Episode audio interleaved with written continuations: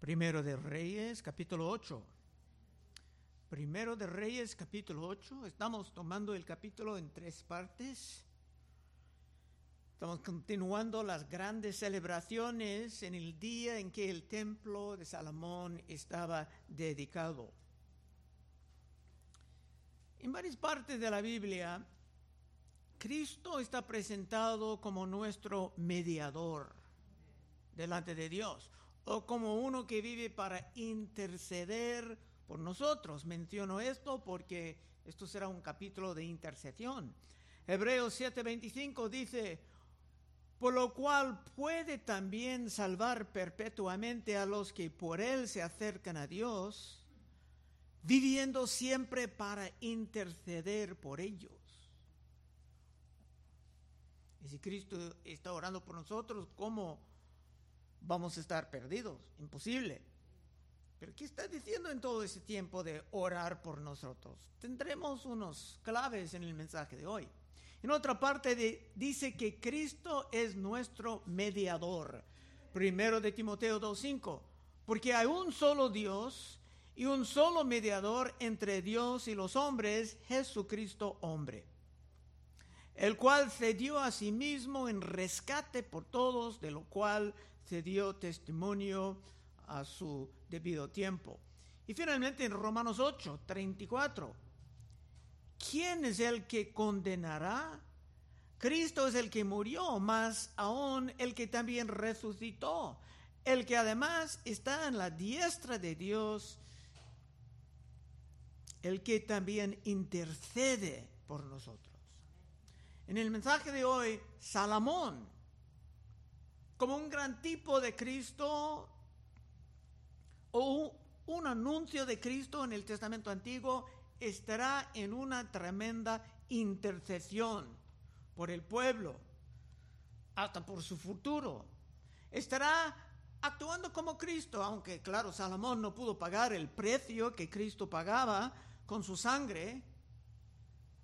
Salomón va a pedir los beneficios del gran sacrificio que su hijo hará.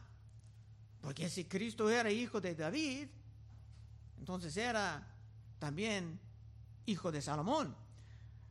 Empezando en versículo 22.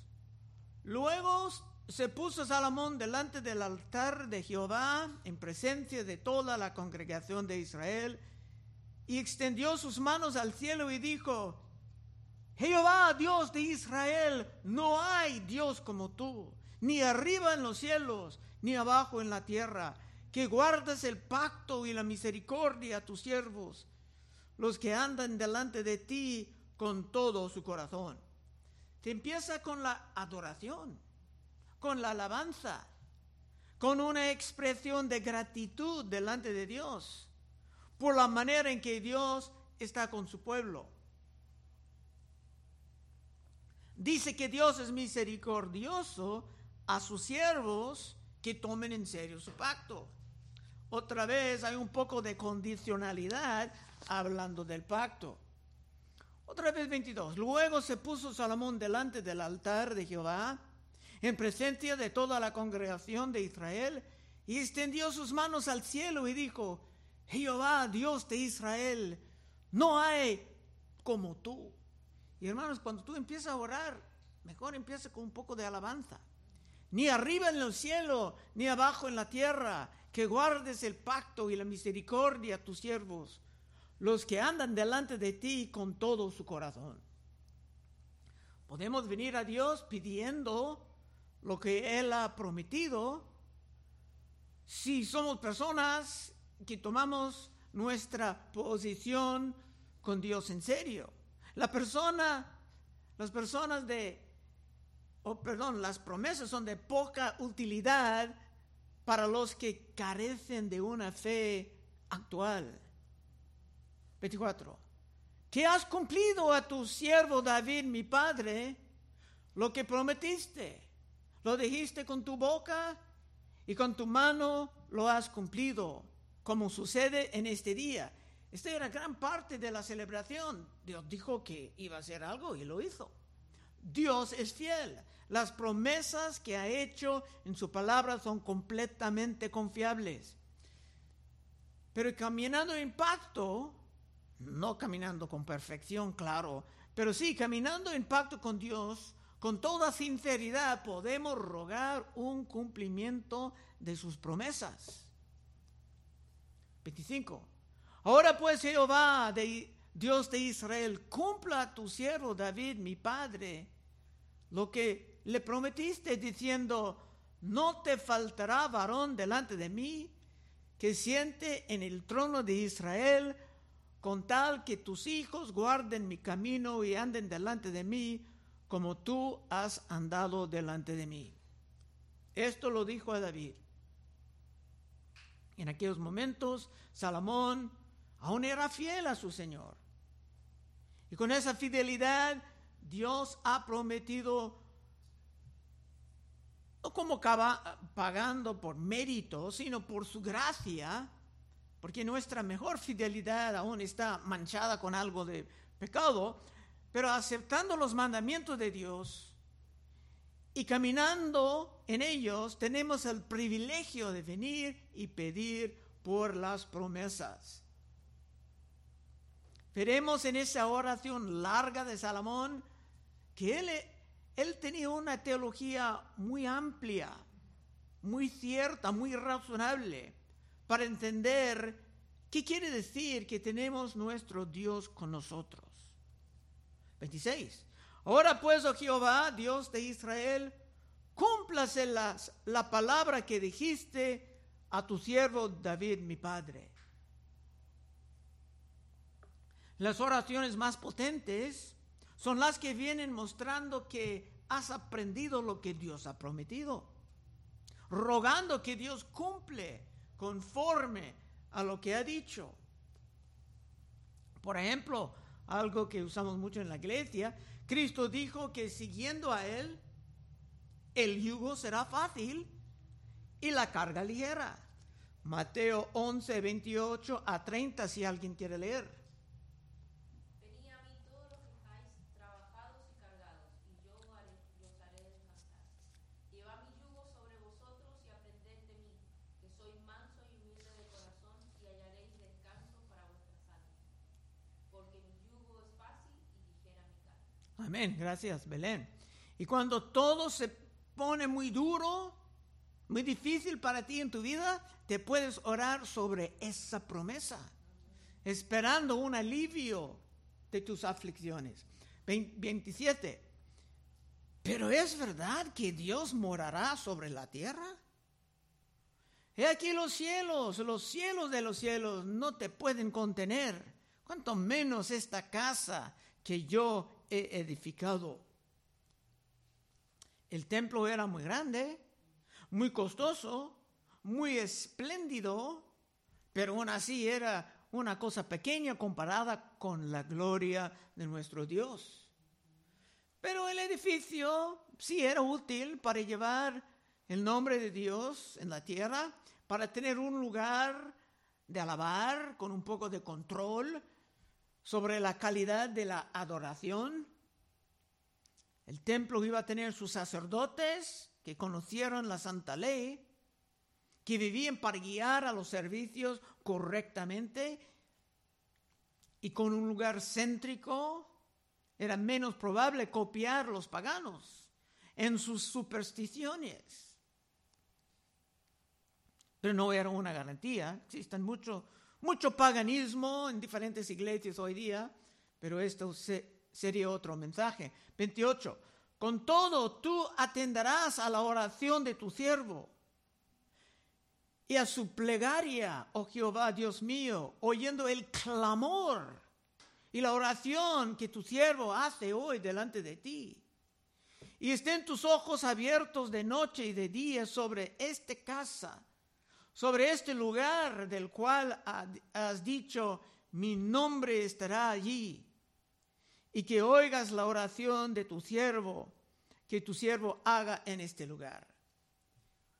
Dios ha tomado posesión del lugar, como vimos en el último estudio, con la nube descendiendo.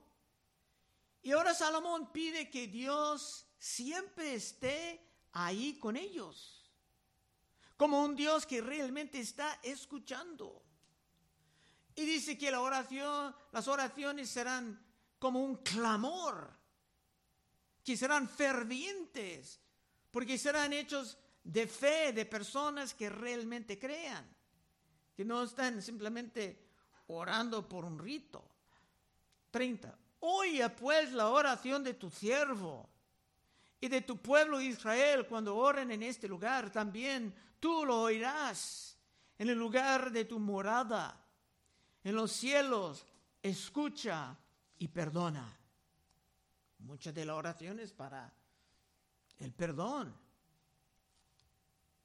que es posible por la sangre de Cristo. Aquí está muy claro que Salomón no creía que Dios estaba confinado al templo, sino que estaba morando en los cielos, un lugar de espacio infinito. Pero aún así, porque Dios estaba en pacto con ellos, era correcto rogar su atención sobre todas las oraciones que iban a subir de ellos por siglos. Salomón estaba orando por el futuro, como algunos abuelos oran por el futuro esposo de su, de su nieta cuando aún es bebé. Y cuando Cristo Jesús está pidiendo el mismo por nosotros, es aún más eficaz porque se andaba sirviendo a Dios perfectamente en su vida y después se sufría una muerte insoportable para satisfacer la justicia, la justicia estricta de Dios. Pero Salomón aquí, en su manera de orar, estaba anunciando los días del gran Mesías, Cristo Jesús, su Hijo.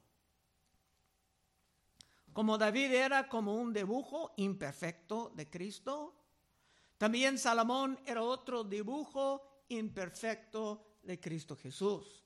31.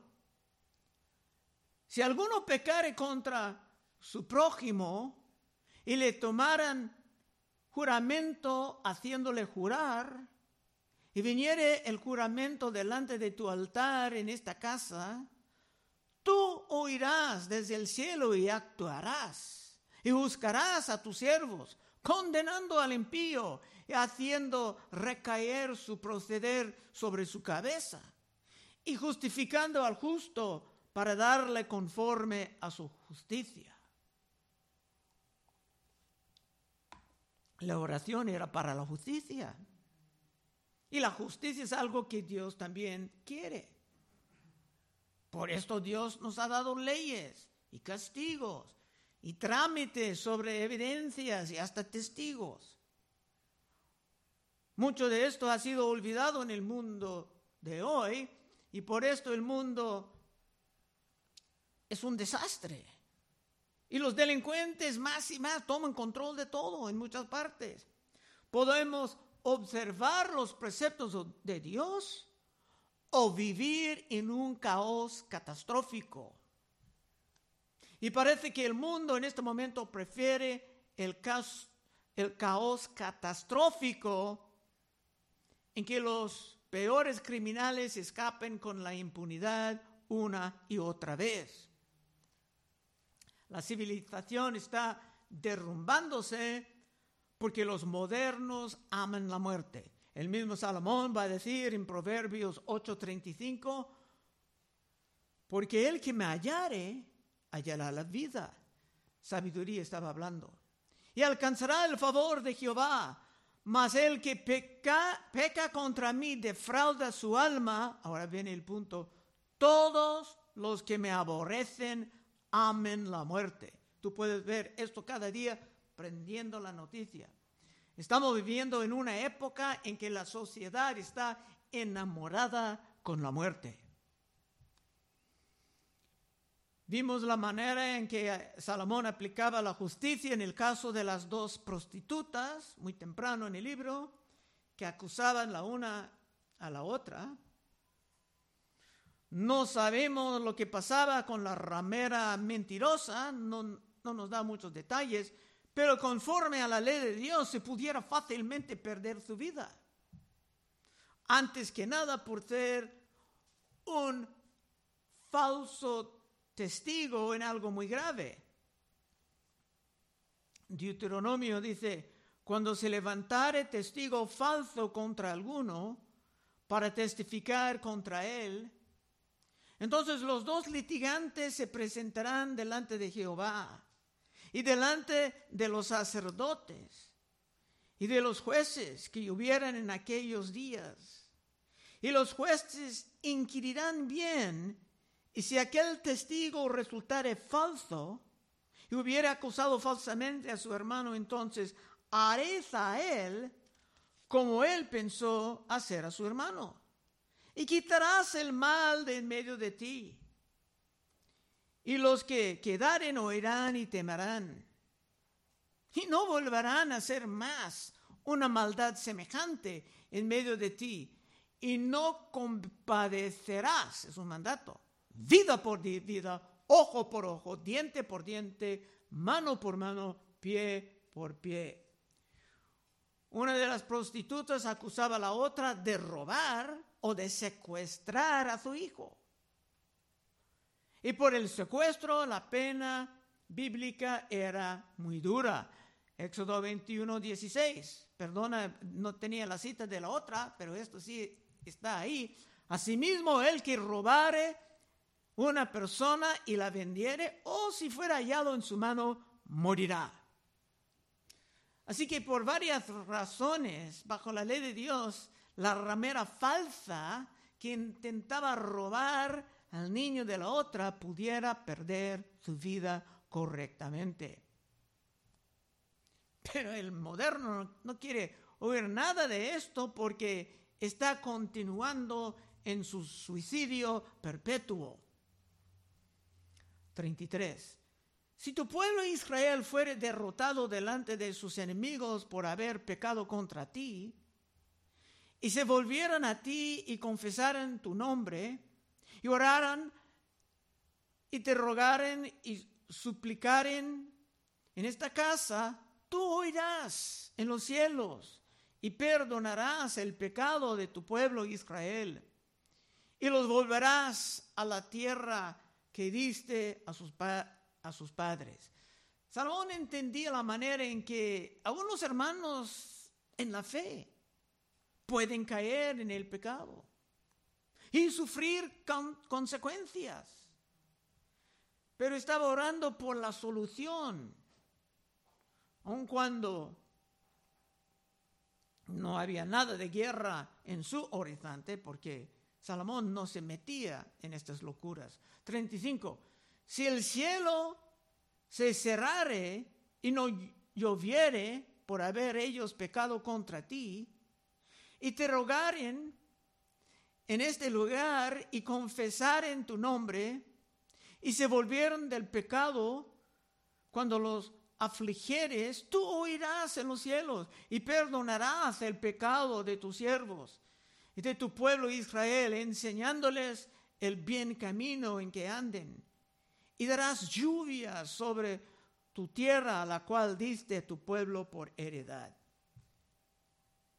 Por supuesto, Dios prefiere bendecir y ver su pueblo disfrutando los frutos de su labor.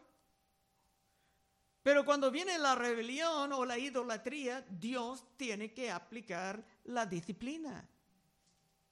Hebreos 12 y 7. Si soportáis la disciplina, Dios os trata como a hijos. Porque ¿qué hijo es aquel que el padre no disciplina? Se presupone en la Biblia. Claro, hay disciplina. Pero si se os deja sin disciplina de la cual todos han sido participantes, entonces sois bastardos y no hijos. Una palabra fuerte solamente aparece aquí en todo el Nuevo Testamento. La disciplina es parte del amor de un padre. Pero aquí Salomón pide que sea breve para regresar a los negocios normales de la vida. 37.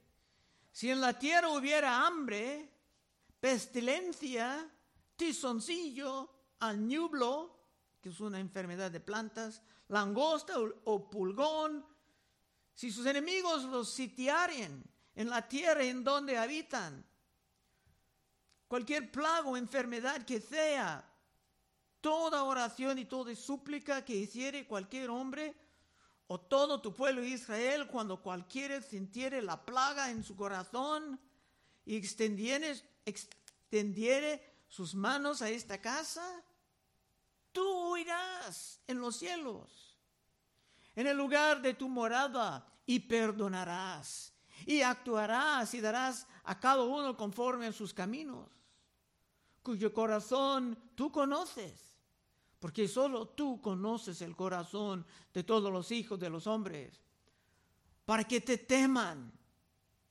todos los días que viven sobre la faz de la tierra que tú diste a nuestros padres. Salomón entendía del amor de Dios, dijo que era el principio de conocimiento. Aquí Salomón estaba en intercesión por los próximos siglos, deseando tener Dios con ellos durante toda forma de aflicción. Es que siempre hay esperanza en la vida cuando tenemos Dios con nosotros. Hay aflicciones que vienen por el pecado, hay aflicciones que solamente vienen porque vivimos en un mundo caído por el pecado de nuestros primeros padres. Pero las cosas van a venir. Pero aún así, si Dios es con nosotros, ¿quién contra nosotros? 41. Asimismo, el, el extranjero que no es de tu pueblo Israel, que viniere de lejanas tierras a causa de tu nombre, pues oirán de tu gran nombre, de tu mano fuerte y de tu brazo extendido, y viniere a orar a esta casa, tú oirás en los cielos, en el lugar de tu morada, y harás conforme a todo aquello por lo cual el extranjero hubiere clamado a ti, para que todos los pueblos de la tierra conozcan tu nombre y te teman, como tu pueblo Israel y entiendan que tu nombre es enfocado sobre toda esta casa que yo edifiqué. Bueno, Jonás no quería llevar el mensaje del amor de Dios a Nínive, como muchos judíos en el tiempo de Cristo. Pero siempre era el plan de Dios llevar la fe a todos lados. Abraham iba a ser bendición a todas las familias del mundo.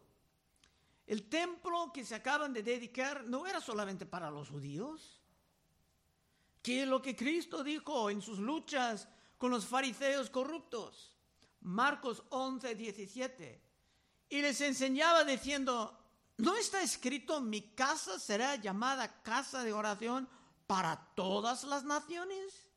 mas vosotros habéis hecho cueva de ladrones. Dicen Isaías que era casa de oración para todas las naciones. Y Salomón, con una teología más correcta, oraba por esto. Como su hijo Cristo dijo siglos más, siglos más tarde, que el tiempo, la casa de Dios estaba para todas las naciones. 44. Si tu pueblo saliere en batalla contra sus enemigos por el camino que tú les mandes y oraren a Jehová con el rostro hacia la ciudad que tú elegiste y hacia la casa que yo edifiqué a tu nombre, tú oirás en los cielos su oración y su súplica y les harás justicia se presupone porque está en guerra, porque está defendiendo a sí mismo, no causando problemas en todos lados como este país. Salomón sabía que en muchos casos las guerras eran inevitables, aunque no durante su reino, porque tenía demasiada sabiduría para caer en esto, Salomón.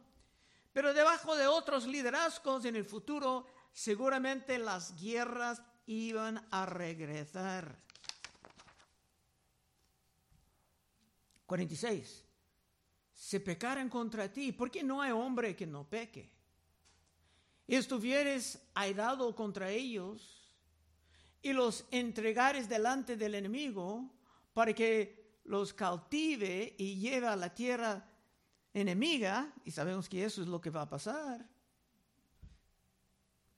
En tiempo, en estos estudios, sea lejos o cerca, y ellos volvieran en sí en la tierra donde fueran cautivos, si se convirtieren en corazón a ti en la tierra de los que los cautivaron y dijeron, pecamos, hemos hecho lo malo, hemos cometido impiedad.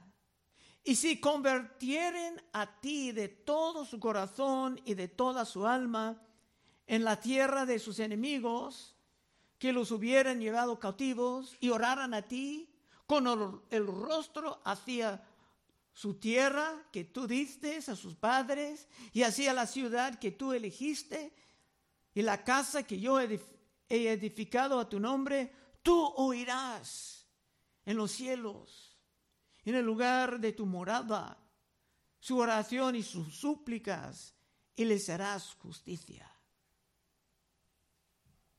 Bueno, esa oración estaba contestada en la manera que Daniel estaba muy exaltada en Babilonia y Misac, Sadrach y Abednego y que Nabucodonosor siempre estaba protegiendo a Jeremías. Entonces, todas estas oraciones siglos antes llegaron a su cumplimiento. Y Salomón era realístico. Sabía que aún en el pueblo de Dios se iban a caer y desfiar del camino santo, especialmente durante el Testamento Antiguo, donde había mucha de las peores formas de idolatría pero había remedios.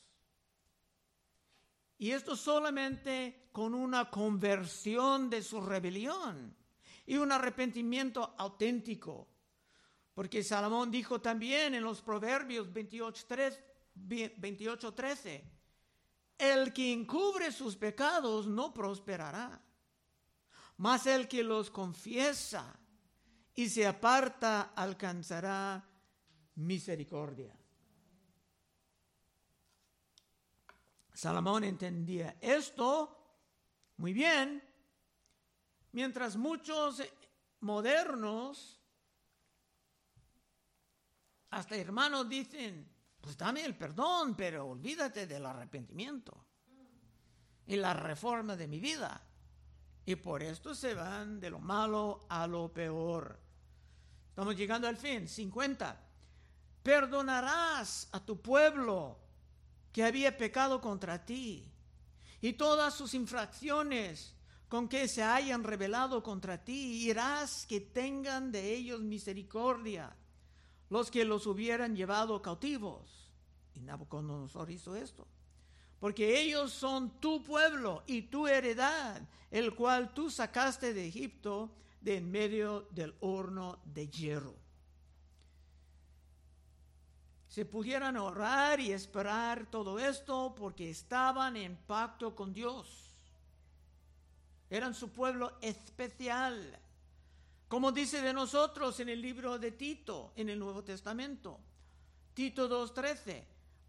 Aguardando la esperanza bienaventurada y la manifestación gloriosa de nuestro gran Dios y Salvador Jesucristo, quien se dio a sí mismo por nosotros para redimirnos de toda iniquidad.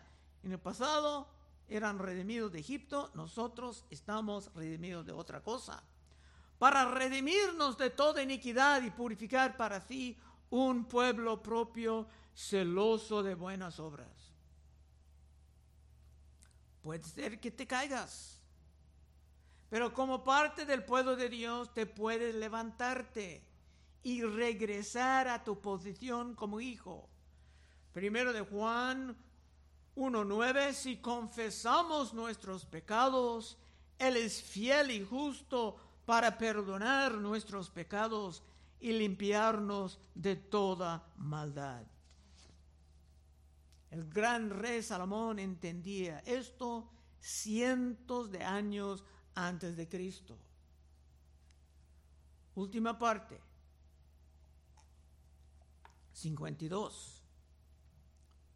Estén pues atentos tus ojos a la oración de tu siervo y a la plegaria de tu pueblo Israel para oírlos en todo aquello por lo cual te invocaren, porque tú los apartaste para ti como heredad tuya de entre todos los pueblos de la tierra, como lo dijiste por medio de Moisés, tu siervo, cuando sacaste a nuestros padres de Egipto, oh Señor Jehová. Dios nunca iba a apartarse totalmente de los judíos en el Testamento Antiguo, porque eran su tesoro especial y impacto con él. Conclusión. En fin, estudiando Salomón aquí, su manera de orar, tú puedes aprender a orar de manera correcta. Y orando correctamente, de manera bíblicamente inteligente, te puedes esperar que Dios realmente va a tomar en serio tus, oraciones, tus peticiones. Y si tú también quieres vivir con Dios muy cerca de ti, activo en tu vida, aunque no puedes caminar en una trayectoria perfecta, claro, no es posible en este lado de la muerte, pero puedes pasar al frente en unos momentos y oraremos contigo. Vamos a orar. Oh Padre, te damos gracias por ese gran capítulo que tiene muchas cosas prácticas para nosotros, Señor. Ayúdanos, Señor, a asimilar algo, aún unas migajas de la sabiduría de Salomón. Pedimos en el santo nombre de Cristo Jesús. Amén. Bueno, hermano, estaremos enfrente si acaso hay peticiones.